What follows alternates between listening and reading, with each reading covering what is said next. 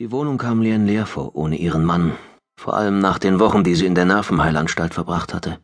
Dass man sie hatte gehen lassen, kam ihr beinahe wie ein Wunder vor. Ein wenig hatte sie das Gefühl gehabt, als wäre sie nicht zu ihrem Schutz dort gewesen, sondern als hätte man sie wegsperren wollen.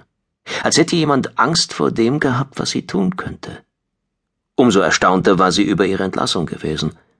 Sollte es da einen Zusammenhang mit dem Besuch dieses freundlichen Reporters gegeben haben, der sie über Kim und dessen Soldatenfreunde befragt hatte? Wie war doch gleich sein Name gewesen? Jerry Gappard, Jerry Gappard, richtig. Er war sehr interessiert gewesen an Kims neuem Freund, diesem sympathischen jungen Mann mit den rotblonden Haaren, den Kim bei seinem Erdenbesuch vor einigen Monaten als Zacharias vorgestellt hatte. Zusammen mit Wang hatte sie damals vergeblich versucht, Kim zum Bleiben zu bewegen und nun war auch Wang gegangen. Lien ließ die Reisetasche im langen Flur stehen, hängte ihren Mantel ordentlich auf und tauschte ihre Straßenschuhe gegen die bestickten Hausschuhe. Der dicke Teppich schluckte das Geräusch ihrer Schritte, als sie ins Wohnzimmer ging. Einen Augenblick blieb sie dort stehen und sah sich um. Sie dachte an ihr früheres Leben und vor allem an Wang. Er hätte jetzt genauso gut in seinem Büro im Glaspalast sein können. Oder er hätte jeden Augenblick nach Hause kommen und sie mit einem Kuss auf die Stirn begrüßen können aber Wang würde nie wieder nach Hause kommen. Und Kim? Was war mit Kim? Würde er zurückkehren? Ihr einziger Sohn, der irgendwo da draußen im kalten Weltall gegen einen furchtbaren Feind kämpfte, der verraten und verkauft worden war von der Regierung, in deren Namen er sein Leben riskierte. Sie erinnerte sich an den Brief von Kim, in dem er ihren Mann darum gebeten hatte, der Regierung der Vereinten Nationen die Kredite zu kündigen. Wang hatte den Brief in seinem Arbeitszimmer verbrannt, kurz bevor er im Büro des verräterischen Präsidenten angerufen hatte, um Kims Bitte nachzukommen. Sie erinnerte sich auch an die Stimme des Mannes am anderen Ende der Leitung. Arrogant und abweisend hatte sie geklungen. Der Mann hieß Georges Delaray und war der Sicherheitsberater des Präsidenten. Sie erinnerte sich auch an Delarays Worte, ob Wang sich der Konsequenzen bewusst sei, wenn er seine Drohung wahrmache ob er sein Handeln gegenüber den Vereinten Nationen verantworten könne, ob er wisse, dass diejenigen, die er damit bestrafen würde, weder der Präsident noch der Senat seien, sondern die einfachen Leute auf der Straße. Natürlich war Wang sich dessen bewusst gewesen. Sie hatten beide lange darüber gesprochen. Aber letztendlich hatte er sich dazu verpflichtet gefühlt, Kim zuliebe.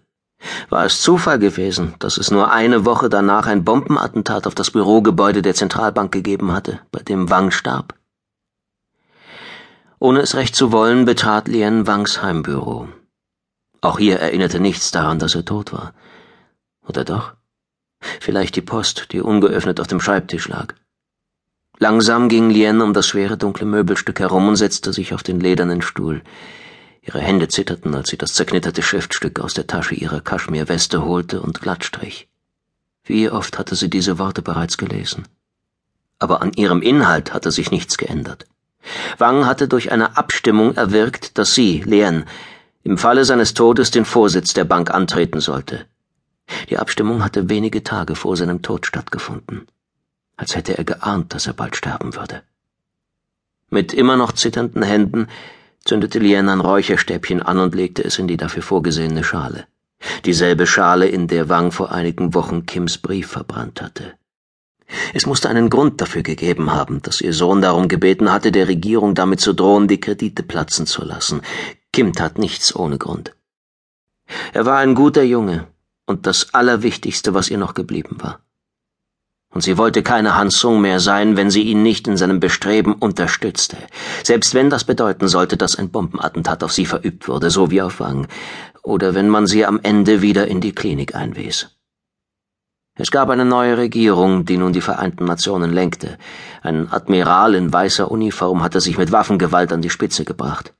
Aber die, die ihn unterstützten, waren immer noch dieselben wie zuvor. In Wirklichkeit hatte sich also nichts geändert. Das hatte Lien in ihrem Leben gelernt. Mochten die Gesichter derjenigen, die an der Macht waren, auch ausgetauscht werden, letztendlich änderte sich nichts. Feigheit und Korruption wechselten nur ihre Namen. Die Vereinten Nationen waren krank, zerfressen von der Gier der Mächtigen nach immer mehr Geld, jener Gier, die auch zum Krieg gegen die Islamisten geführt hatte und laut Kims Worten ebenfalls zum Krieg gegen diese Aliens, gegen die er kämpfte.